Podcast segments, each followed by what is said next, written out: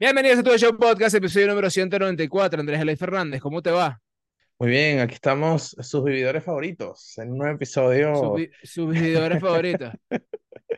Sí, Es sí, un sí, sí. episodio nuevo, muchachos. Nosotros, ¿sabes qué? Bueno, vamos a empezar a hablar de eso ahorita en un ratico. Pero, hey, ya va, no, ya va, espérate. Es que este, este gato está agarrando la camisa que nos llegó de arroba camisetas Venezuela Shop y la está mordiendo. Entonces, por favor, empieza, eh, no sé, empieza a decir cosas mientras yo ah, eh, agarro mi camisa del gato porque el gato se me la está comiendo. Así que di algo, no sé. Ok, sí, muchachos, ya llegaron las camisas. eh, entre hoy, bueno, entre mañana seguramente para ustedes, vamos a estar soltando el unboxing. El, bastante, bastante bonitas las camisas, bastante buenas. Y nada, este, quiero, quiero escuchar la opinión de Alexandra de la suya. La mía me gustó bastante.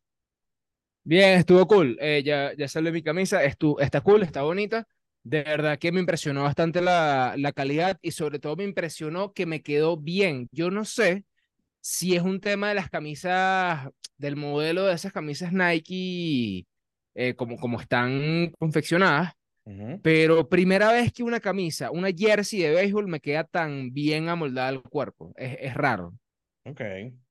A mí O sea, nunca me, a mí te- nunca me, siempre te me quedan gustaban. así.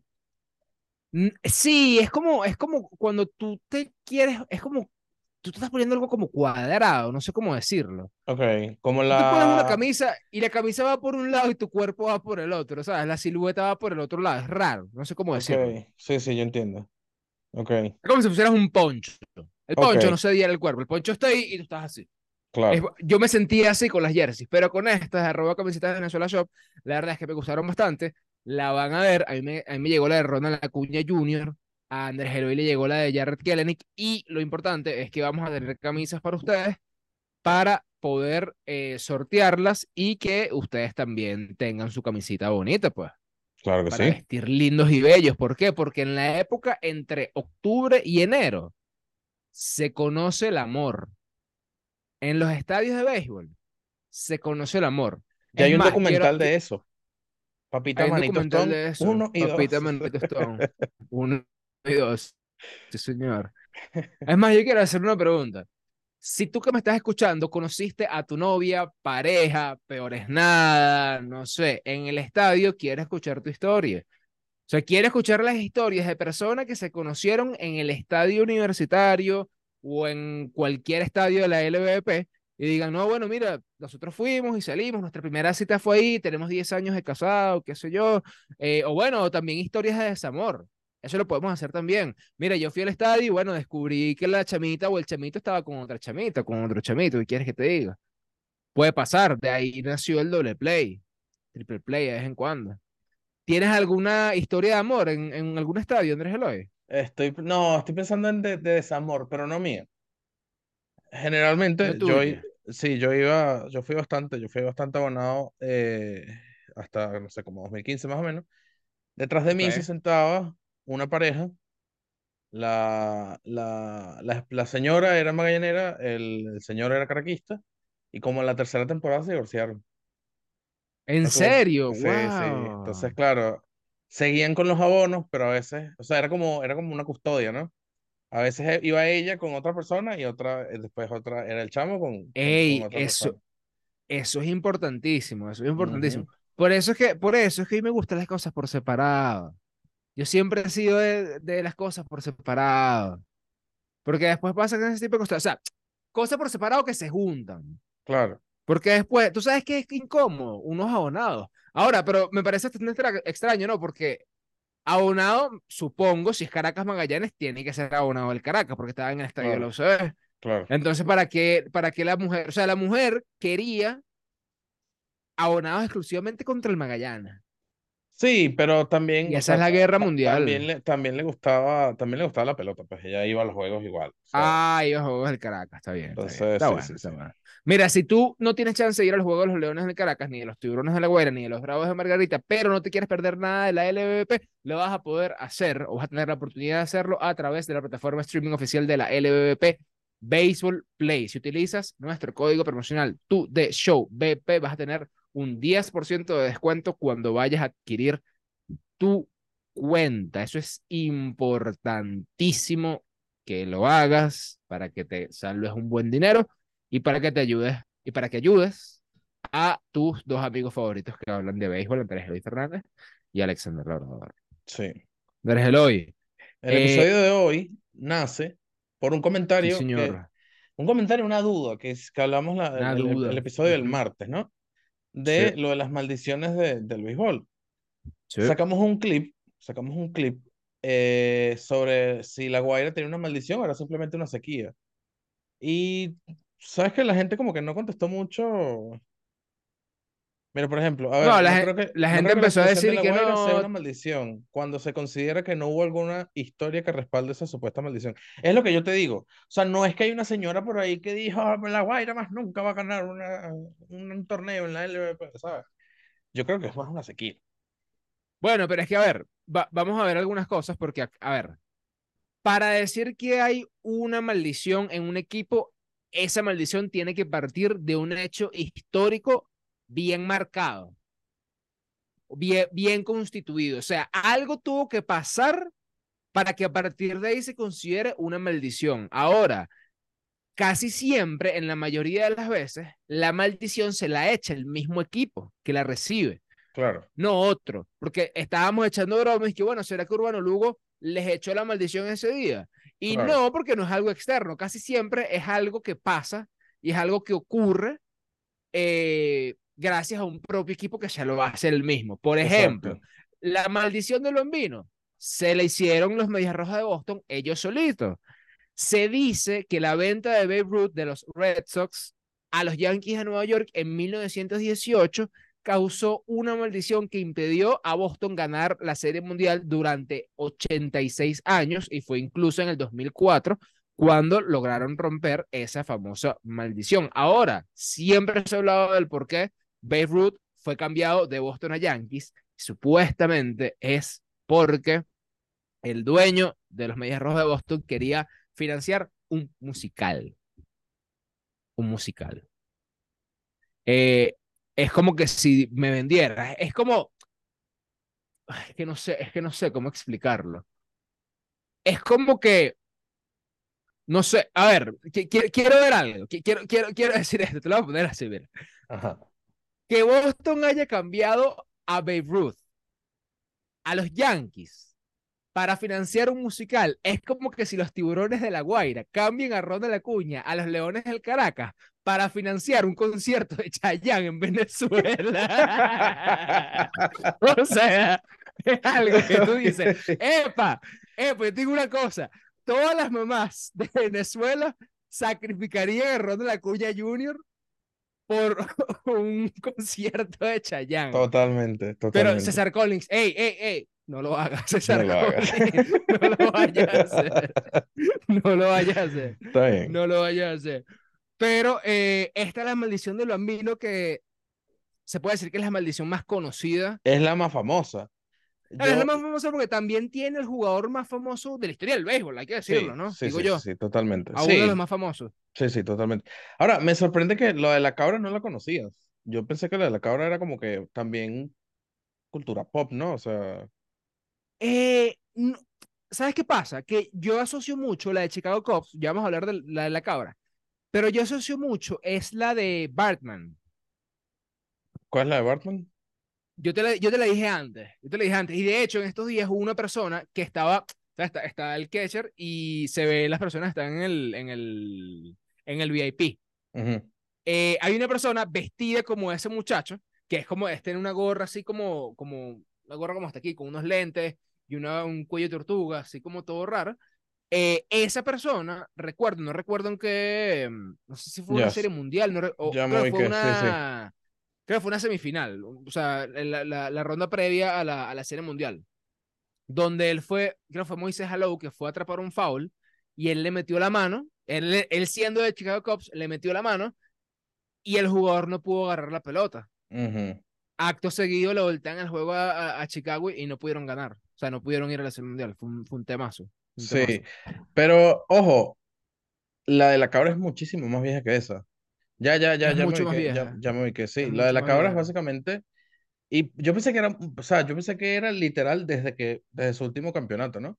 Pero es desde 1945. William C. Nice era el dueño de un bar llamado Billy Goat Tavern, o sea, básicamente le gustaban bastante las cabras. Intentó llevar a su cabra, a su cabra mascota, al estadio y los cachorros de Chicago le dijeron y que, mira, no. Ojo, era, era el cuarto juego de la Serie Mundial.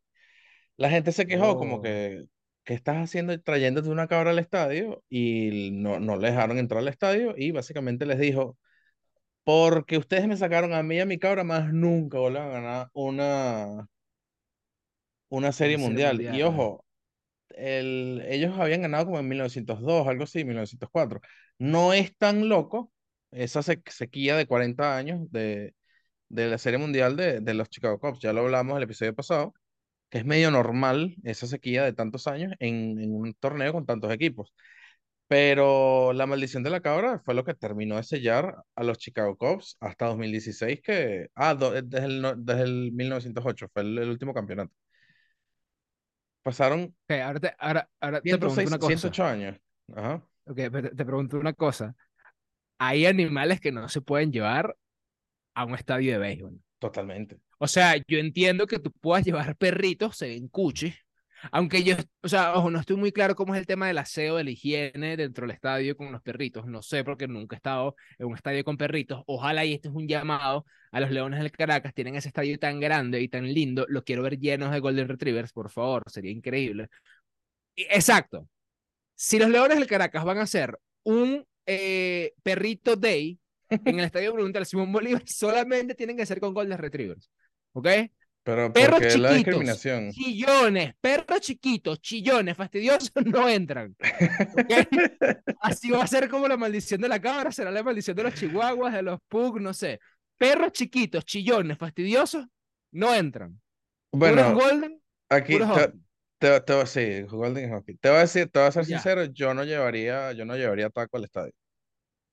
Taco es ¿Por qué? demasiado buscapeo. O sea, él, él aquí en eh, donde yo vivo hay un dog argentino que, que es como un caballo así gigante y él cree que él le puede ganar peleando y siempre le, le ladra y le busca, Bueno, le pero, busca pero. ¿quieres que te diga una cosa? ¿Quieres que te diga una cosa? ¿Quién eres tú para quitarle los sueños a tu perro? Sí, Si ¿no? él piensa, es ¿quieres que te diga una cosa? El perro, el perro es más, es más valiente que tú. ¿eh? Él, él está diciendo, yo, yo me entrompo con quien sea. Es una elección de vida, Andrés Eloy. Es una elección de vida. Sí. Mira, la maldición de los medias, medias rojas, escúchame a mí, de las medias negras de Chicago. Esta maldición se origina con un escándalo que le costó una serie mundial a los Chicago White Sox, pues a causa de los bajos salarios que se tenían en ese equipo, ocho peloteros conspiraron para perder la serie mundial de 1919 frente a los Reds de Cincinnati y así poder cobrar dinero a través de las apuestas. Qué raro, o sea, imagínate tú saber, porque a ver, un novato ahorita cuesta, cu- eh, cobra ¿cuánto? 600 mil dólares, algo así más o menos. 600 Está el mil dólares. 800 mil 600, dólares, algo ajá, así. algo así. Algo así. Ya tú sabes que tú después de un par de años tú vas a un arbitraje Ujú. y, pues, y luego puedes ir a la agencia libre o puedes negociar una extensión, incluso llegando a grandes ligas. Tú puedes negociar una extensión. E incluso, y algo que es súper interesante, que no lo hemos hablado acá, em, hay jugadores, creo que Seattle tiene uno, de hecho, y Filadelfia creo que también tiene uno, que firman extensiones ya estando en AAA. No sé si Carroll es un caso de ellos. Yo sé que Carroll Mm, extendió A ver. rapidísimo. Ese chamo, tiene casi 20, 21, 23 años, algo así. Corbin Carroll. Yo no sé si él extendió estando en AAA. Pero lo que digo es, eh, es complicado. O sea, yo entiendo que, que el tema del salario eh, es un tema, pero esos nueve, ocho peloteros, yo me imagino que ellos no tenían una carrera prometedora en grandes ligas. O en ese entonces, de verdad, los contratos eran muy difíciles de, de obtener. Porque Bueno, estamos hablando, tres años estamos para hablando luego de, ponerme a inventar. claro, bueno, ya va, tú no sabes si tu, tu carrera va a durar más tiempo, ¿no? Mm. Eh, y estamos hablando de mil, mil ¿qué? 1919. Eh, los contratos no eran lo que eran ahorita. Mm, O sea, eh, ahorita los contratos yo siento que están muy inflados para lo que era anteriormente. O sea, por ejemplo, fíjate, en la película de, de, de Moneyball, a Johnny Damon, una superestrella en, en 2000, 2003, 2004, le pagaron eran 7 millones de dólares al año. Ahorita 7 millones de Mm. dólares le dan en, en arbitraje a, o sea, no, no te voy a decir que a cualquiera, ¿no? Pero no a una calidad de pelotero como, como Johnny Damon. Eh, mira, Corbin Carroll tiene contrato de 111 millones hasta 2030. Y lo extendieron este año. O sea, lo extendieron ya estando en Grandes Ligas. Y lo mismo ¿Y que y pasó con y qué- qué edad tiene él? 23 años. Mm. Caso similar No, pero- con, con eh, ¿cómo es? Eh, Wander Franco, Wander que bueno, está en veremos todavía.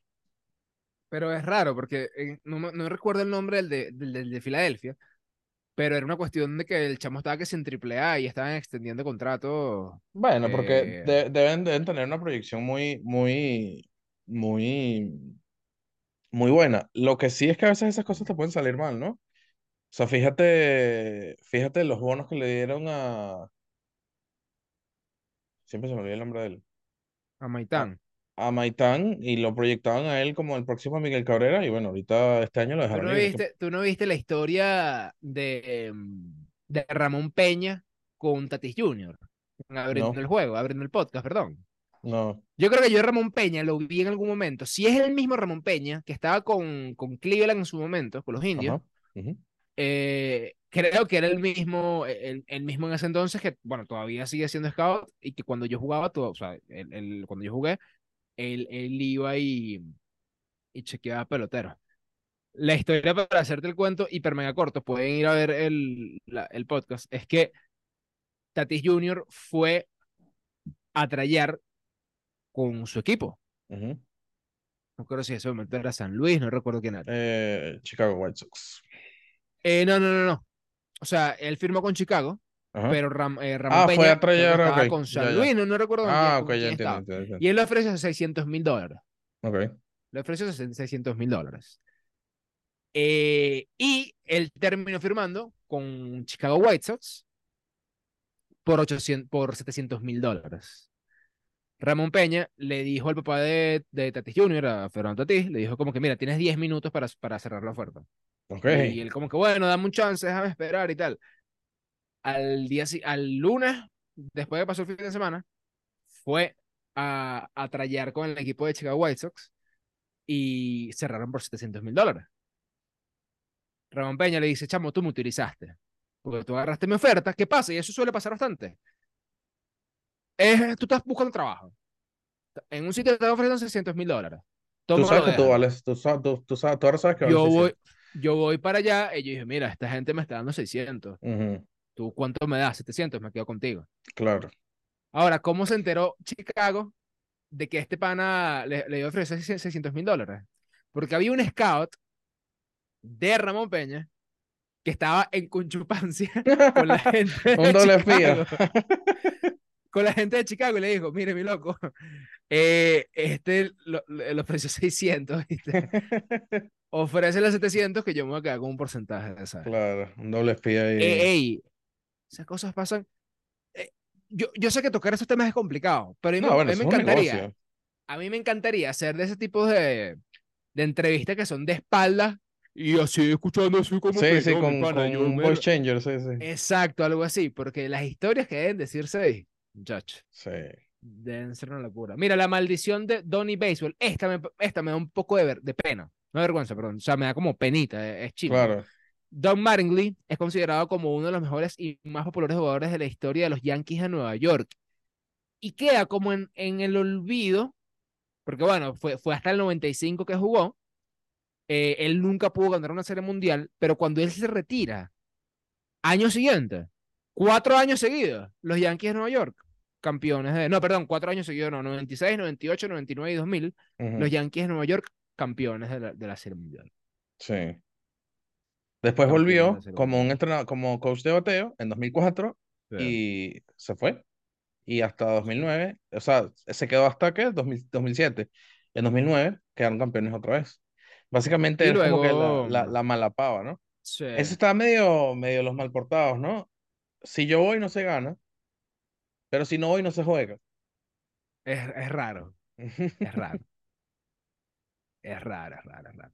Mira, los Mets cabezones Se dice que todos los jugadores de los Mets a los que se le, hace, se le ha hecho un muñeco bobblehead de estos muñecos que hacen De estos así. así, esos muñecos exactamente, han sufrido un estrepitoso e inexplicable bajón de rendimiento inmediatamente después.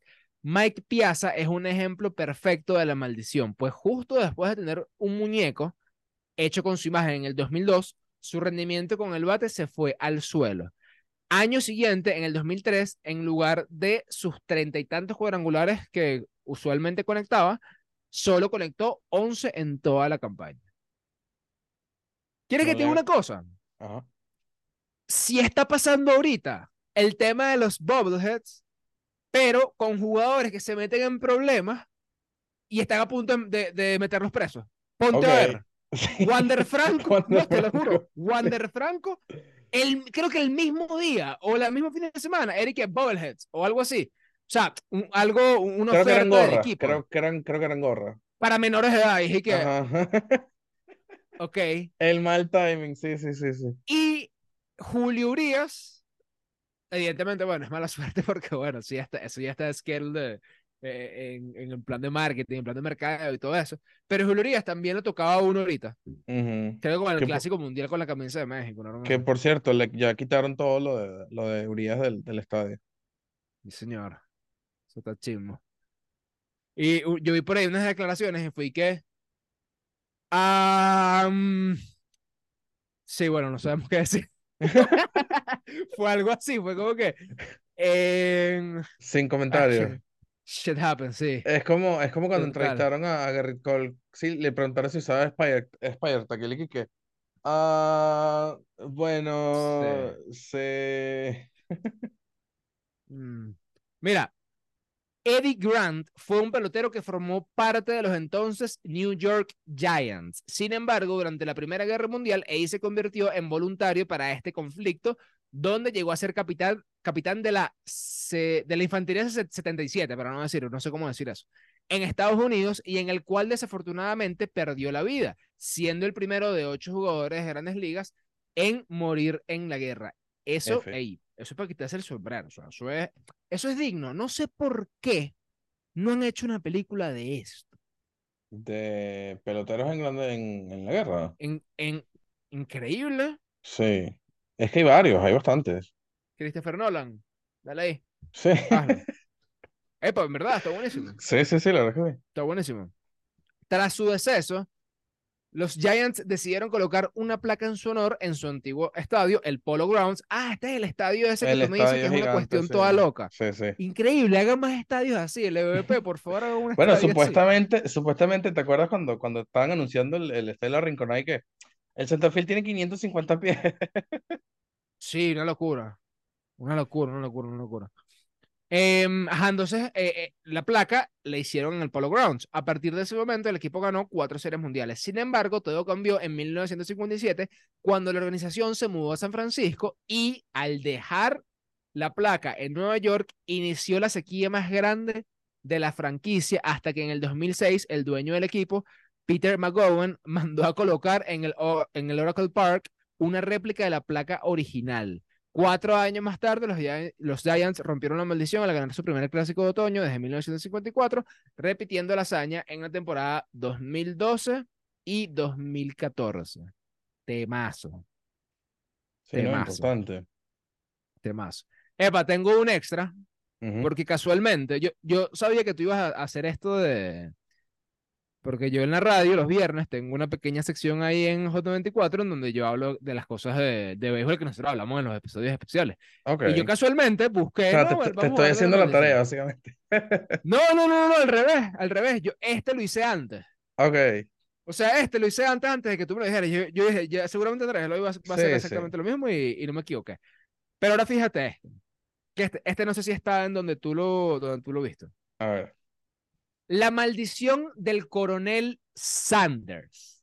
Este caso ocurrió en Japón y no involucra directamente a ningún jugador o entrenador en, eh, en particular, pero sí a un equipo. Sucedió durante los festejos del campeonato conseguido por los Hanshin Tigers en la liga japonesa. En medio de la celebración, los fanáticos tiraron al río una estatua del coronel Sanders. Lo que para muchos fue el causante de la racha negativa del equipo en los años posteriores. A pesar de que se recuperó parte de la estatua en el 2009, la maldición continúa hasta el día de hoy y el equipo sigue sin poder ganar un título. Sí lo vi, sí lo vi, lo La vi. me- maldición me de la risa. KFC. Ah, tú lo viste, tú lo viste. Me dio risa, pero como no era MLB, no lo quise, no lo quise incluir en el, en el capítulo. Epa, KFC. Esto, esto es rolo. Rolo de contenido para que sepa. ¿Oíste? Rolo Sí, de sí, contenido para que sepa, paguen. Coño, café, mira, eh. Sí, vale, llamen ahí, paguen. Eh, no sé, Andrés Eloy, ¿tienes alguna, ¿tienes alguna maldición que, que, que tú, que tú sepas? No sé. Algo así que te haya pasado. Bueno, por, por ahí escuché, por ahí escuché un rumor de pasillo, ¿no? En la LVP.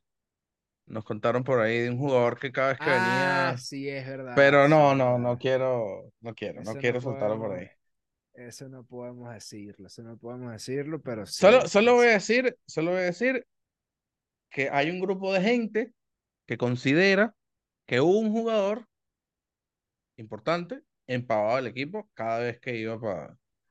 Wow, Sí. wow. Ahora, No, yo, ajá. después te digo, después te digo. No, no, pero ojo, yo no quiero, yo no, yo no, yo no creo en este tipo de cosas, honestamente. Eh, es que en la MLB, este tipo de cosas, es, es difícil ganar un campeonato de la MLB. o sea, o sea, Sí, y también, bueno, también que, que la gente ya es más, ex- más ex- excéntrica, es la palabra. O sea, como aquí, aquí tú no vas a ver un señor llevándose una cabra para el estadio, ¿no? Eh, mm, no sé, ¿viste? No sé. o sea, me acuerdo del señor, me acuerdo del señor Marcelino cuando lo, lo entrevistamos en un Caracas La Guaira, pero que, que el señor Marcelino se puede llevar que una, una gallina, ¿sabes? O sea, el, señor Mar- Marcelino tiene pinta que, que cría gallinas en su patio. O sea, ya tú sabes. Bueno, está bien. No, tiene nada de malo. Ojalá nos No, no, al señor Marcelino. Oye, ojalá, ojalá, ojalá que sí. Para los que no saben y son nuevos, el señor Marcelino es un, señor de bastante avanzada edad que nos conseguimos en uno En de el los primer Caracas La Guaira. en el primer Caracas La Guaira que hubo la temporada pasada. eh, y hablé con él, le hicimos una pequeña entrevista y Señor, básicamente en, ¿Era o En es cuatro una minutos. Biblia? es una Biblia. Esperemos que lo siga haciendo. Sí. Porque capaz estamos diciendo cosas de aquí, pero no sé. Ojalá, ojalá al, capaz. al señor Marcelino y a su familia. Sí, señor, sí, señor. Miren, eh, rápidamente, Baseball Play, recuerden, si ustedes quieren, eh, ¿qué? Ah, si ustedes quieren ver la LVP desde su casa, no pueden ir al estadio, simplemente, bueno, les da la gana, o están fuera del país, si están fuera del país no puedes ir al estadio, pero quieres ver los juegos, lo puedes hacer a través de Baseball Play y si utilizas nuestro código promocional, tu de Show BP, vas a poder tener un 10% de descuento en absolutamente todas.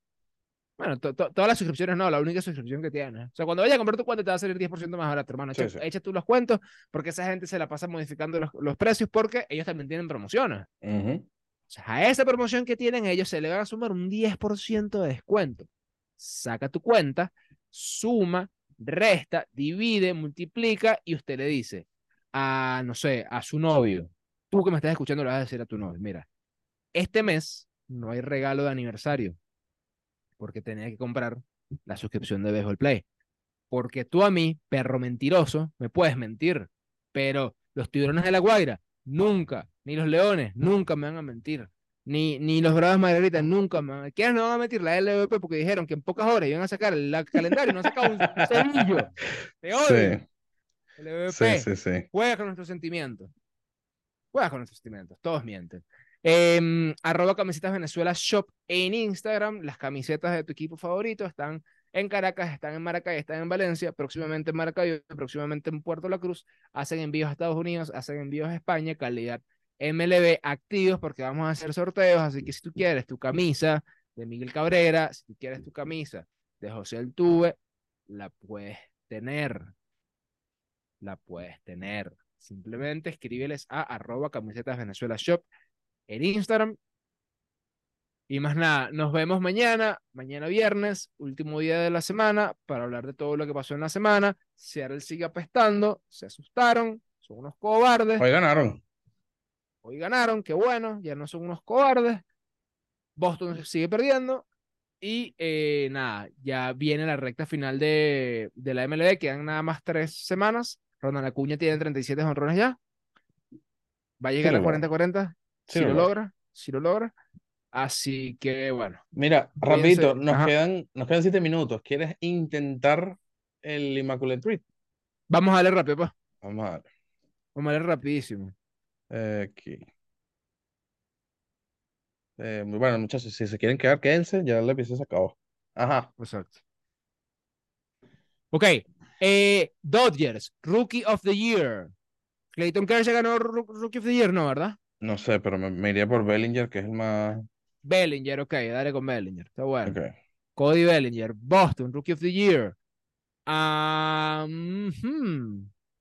Dustin Pedroia. Dustin. Ok. Sí, señor. Cubs, Rookie of the Year. Mm, berro. Eh, Bryant fue. No sé si fue novato del año.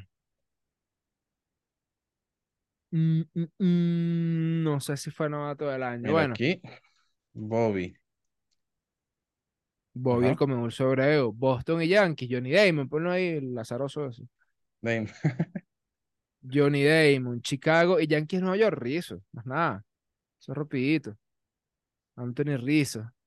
Eh, LA y Bauer. Cincinnati. Trevor Bauer, sí señor. Bagua. Boston y Cincinnati. Eh, José Iglesias. Wow, sí señor, José Iglesias. Ahí está. Chicago y Cincinnati. Wow. Eh, no sé, Rookie Year con Chicago. Rookie of the Year con Chicago. Mm,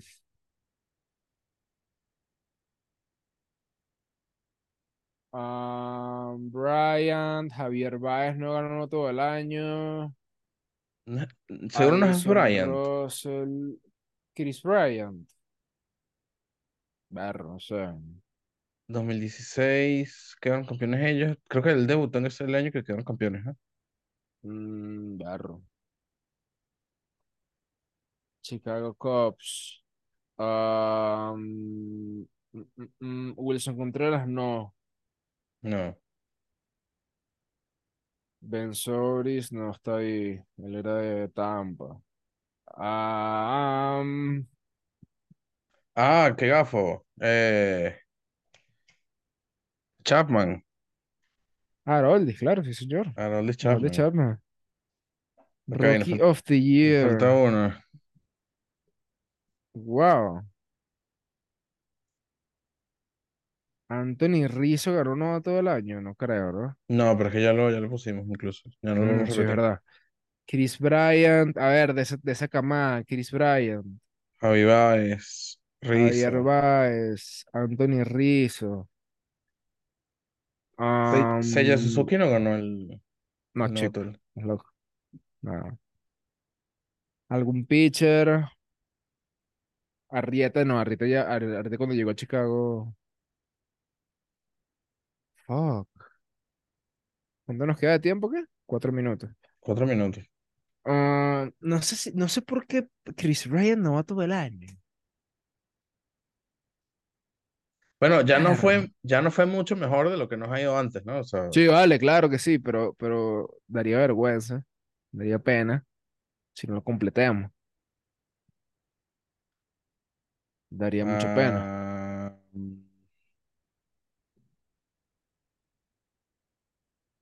Daría mucha vergüenza. yo creo que es Bryant. Chris Bryant. Ujú. Ah, bueno, Chris, no, toma. quieres, Bryant. Acá si con. I latina.